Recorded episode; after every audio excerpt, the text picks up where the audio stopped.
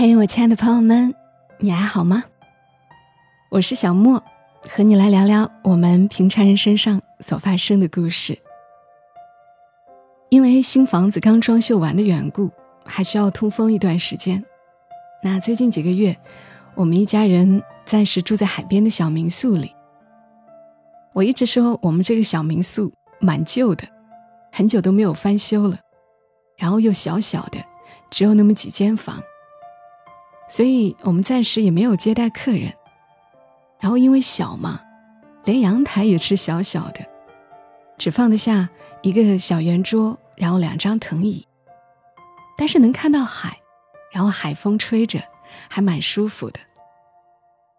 每次望向阳台的时候，我都会想，呀，找本书坐在这儿看一看，就是很享受的事情嘛。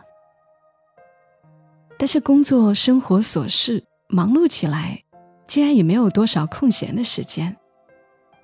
直到我收到一本书，作者瑶瑶，她的新书《郑重其事的每一天》，也是一本小小的书，然后有漂亮的封面、美丽的插画，郑重其事的生活。我大概花了将近两个小时，坐在阳台上，差不多把这本书看完了。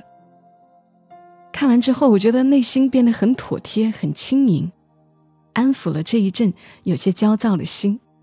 正如这本书的腰封上面写的一样，这是我的四季生活提案加精神防溃指南。那接下来，我想把这本书当中的一篇《远山》读给大家听。我觉得你们会喜欢这样的文字的。远山，路更艰险。风景也更浩荡。作者：瑶瑶。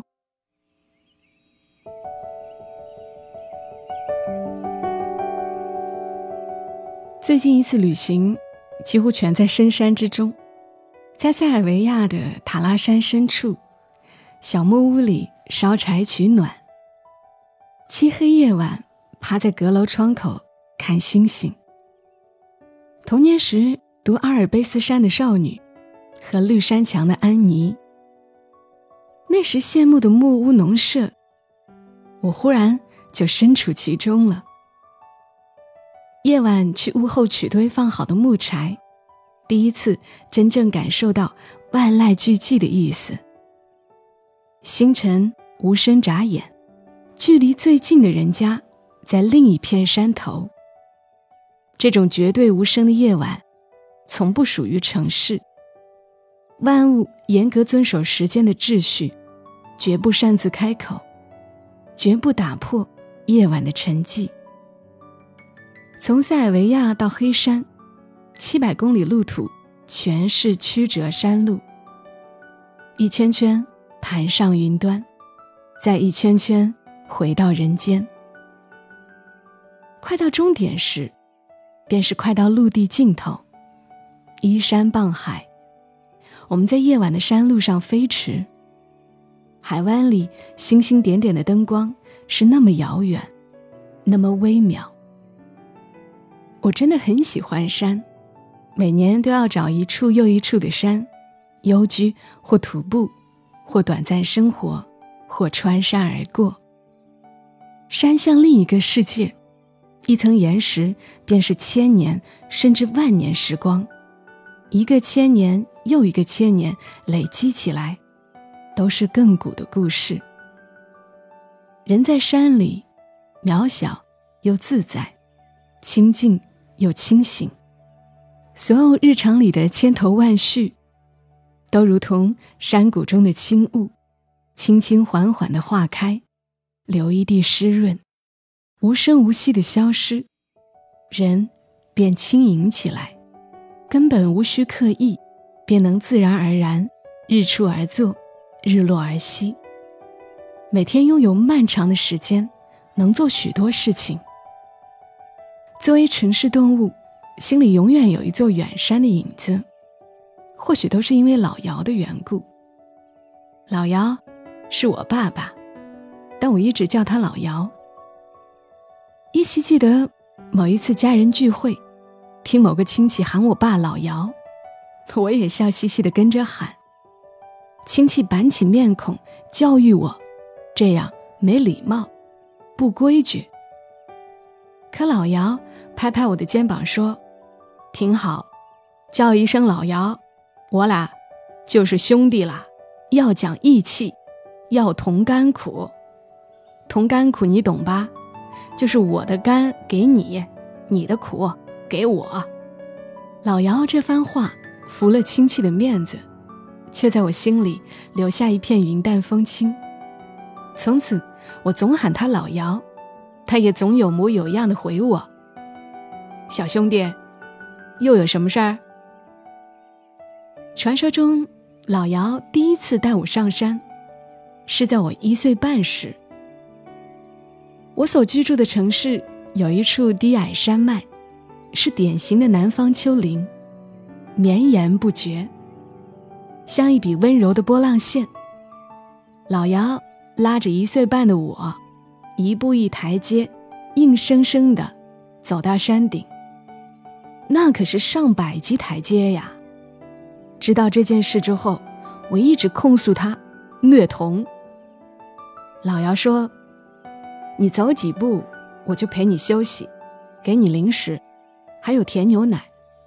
我问你去不去山顶？”你说去，我说要不我抱你吧，你说不。上了山顶，我抱着你往下看，你一动不动，看了很久，可别得了便宜还卖乖。一岁半的事，我全然不记得。印象最深的一次爬山，是十四岁，初二。那一年，老姚生意极不顺。家里的经济紧张起来，但气氛并没有因此紧张。父母并没有让我感觉到丝毫揭不开锅的恐慌。一日，银行的人忽然上门，老姚也不瞒我，冷静地说：“为了周转生意，必须抵押房子。抵押房子，那岂不是没有家了？”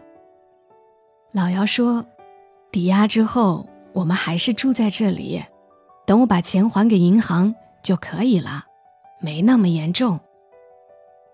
可我还是偷偷流了眼泪。总说屋漏偏逢连夜雨，房产抵押完没多久，某一天我放学回家，发现门开着，门锁损坏，妈妈正面色紧张的和两个警察在交谈。那一天。老姚好不容易讨回几万块货款，没来得及存银行，就进了小偷的口袋。我看着自己千辛万苦拼好的巨幅拼图，被小偷踩得乱七八糟，新买的 MP3 也不翼而飞，又气又伤心，索性嚎啕大哭起来。无处发泄的委屈，只能发泄到警察身上。你们的巡逻车就停在楼下，小偷还能这么肆无忌惮？你们不需要承担责任吗？你们知不知道那些钱对我爸来说有多重要？我正嚷嚷的起劲，老姚进了门，连忙安慰手足无措的警察，顺手递给了我一兜灌汤包。我六亲不认的冲老姚吼：“你钱都偷光了，还有心情买包子？”老姚嘿嘿一笑，反正已经偷走了，你哭也哭不回来，明天再去赚呗，还能怎么办？鸡鸣狗吠的闹过之后，我勉强吃了两口汤包。老姚或许看我太沮丧，突然去储藏室里翻出过年时剩下的一把小烟花。他说：“走吧，别闷在家了。”容易触景伤情。我们上山，放烟火去。心不甘情不愿的我，就这样被老姚拖下楼，拖上那条已经开发成游园的小山道，走过隐隐绰绰的树丛，越过没有我时就已存在的岩石。月光从树叶的缝隙里漏下来，微风抖动。光斑摇曳，仿佛踩上去便是音符。说来也怪，跟在老姚身边，一步一步往山上走，眼泪也收住了，波动的情绪也平复了，小腿肌肉有些酸疼，可胸口闷着的一口气却散开了。老姚忽然说：“其实过日子啊就像爬山，大多数人都是靠着一双腿。”一步一步往上走，往上走的过程当然很累很辛苦。有人中途放弃了，也有人总想走到山顶，吹一吹山顶的凉风，看一看山的那一边到底有什么。我轻轻哼了一声，我看书早，所以对这些深深浅浅的道理也免疫的早，所以我没好气儿的答。说的容易，山崩了怎么办？泥石流来了怎么办？别人把你推下山又怎么办？老姚脚步未停，想了想说：“只要有一口气在，还能往上爬，怕什么？”那一刻，十四岁脆弱的我，觉得老姚的背影和夜幕下的山影一样神秘巍峨。到了山顶，老姚将烟花棒点燃，递到我手里。他说：“你背了那么多诗，知道你爸最喜欢哪一句吗？”别跟我说什么“天生我材必有用，千金散尽还复来”，我又不是三岁小孩子了。老姚说：“就知道自作聪明，不过还真是李白，五花马，千金裘。”呼儿将出换美酒，与尔同销万古愁。他说：“人呐，除了眼前的得失，还有更广阔的天地要看呢。我就想赚点钱，买点好酒喝。今天喝不上，就明天再喝。”我轻轻挥了挥手中的烟火棒，在四溅的星火里，看到山下万家灯火。高架公路上，车灯如漂浮的颜料。心里有些惆怅，也有些开阔。后来呢，老姚没有破产，没有把我们家拱手送人，也没因为几万块钱困死在山脚下。大概是从那一次开始，我忽然明白，眼前的一切得失都会过去，总会过去。只要我们不停的翻山越岭，总能走出那片小小的困境。虽然这一路走了有十年之久，走得迟滞，走得不易，可终究还是走到了山的另一边，云开雾散。老姚又一次突发奇想带我爬山，是高考前。那时学校突然爆发病毒性风疹。班里同学陆陆续续病倒十几人，人心惶惶。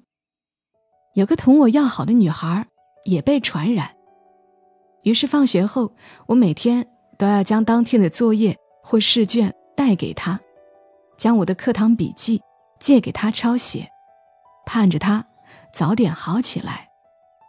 就这样，他康复了，我却被传染了，连续一周。高烧不退，退烧之后浑身关节疼痛，无法握笔复习，每天去医院吊水，回家只能卧床。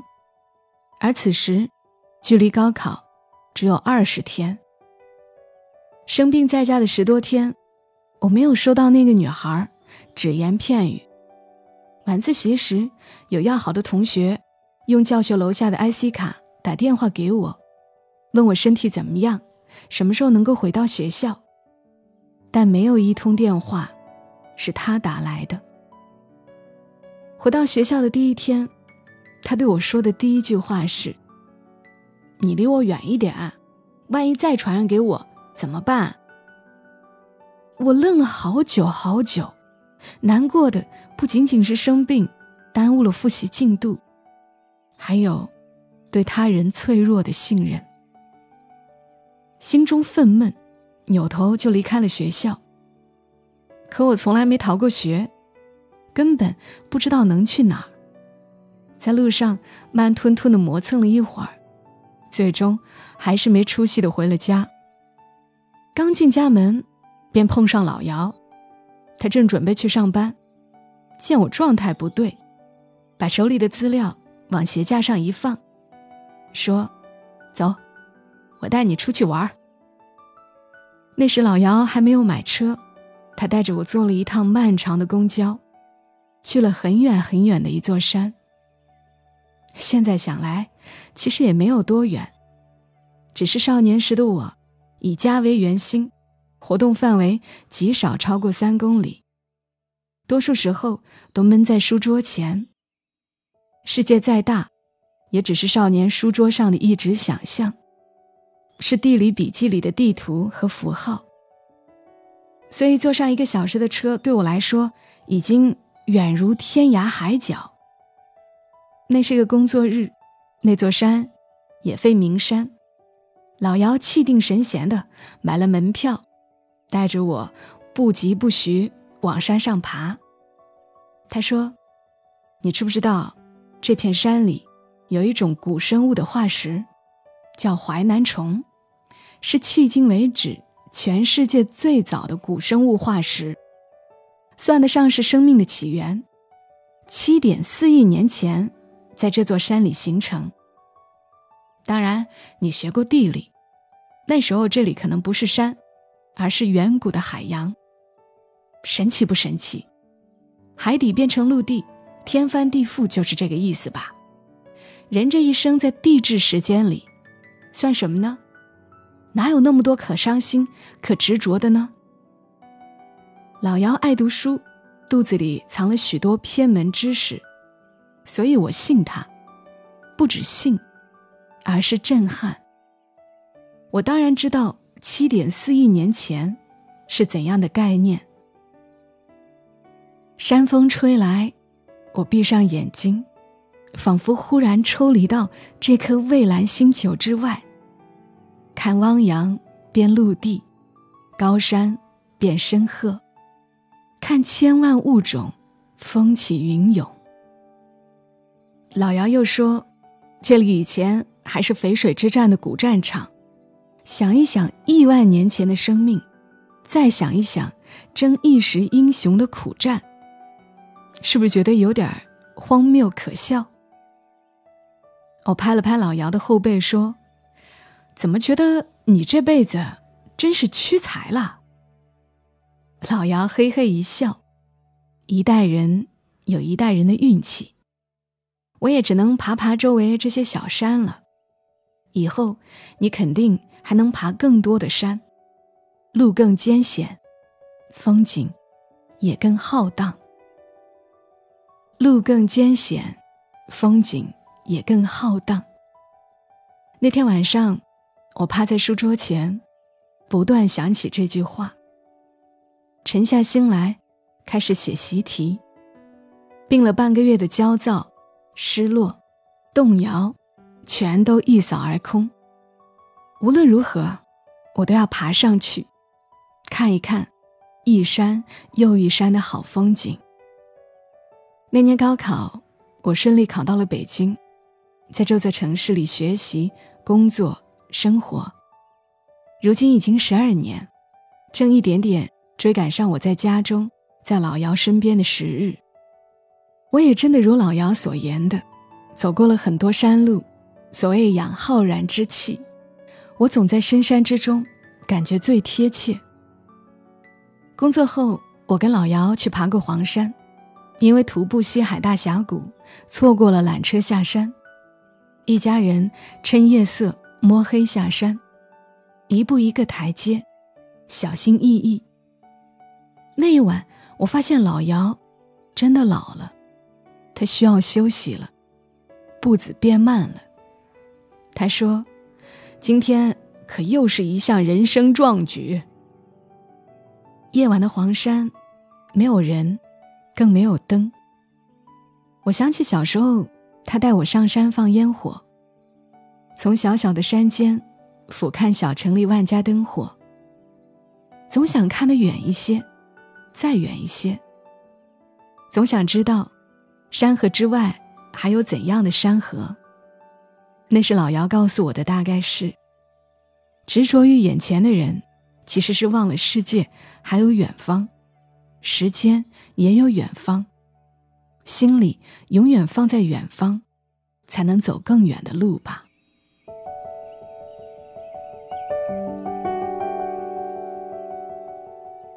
好了，读完这篇文，我自己也觉得心里轻盈了起来。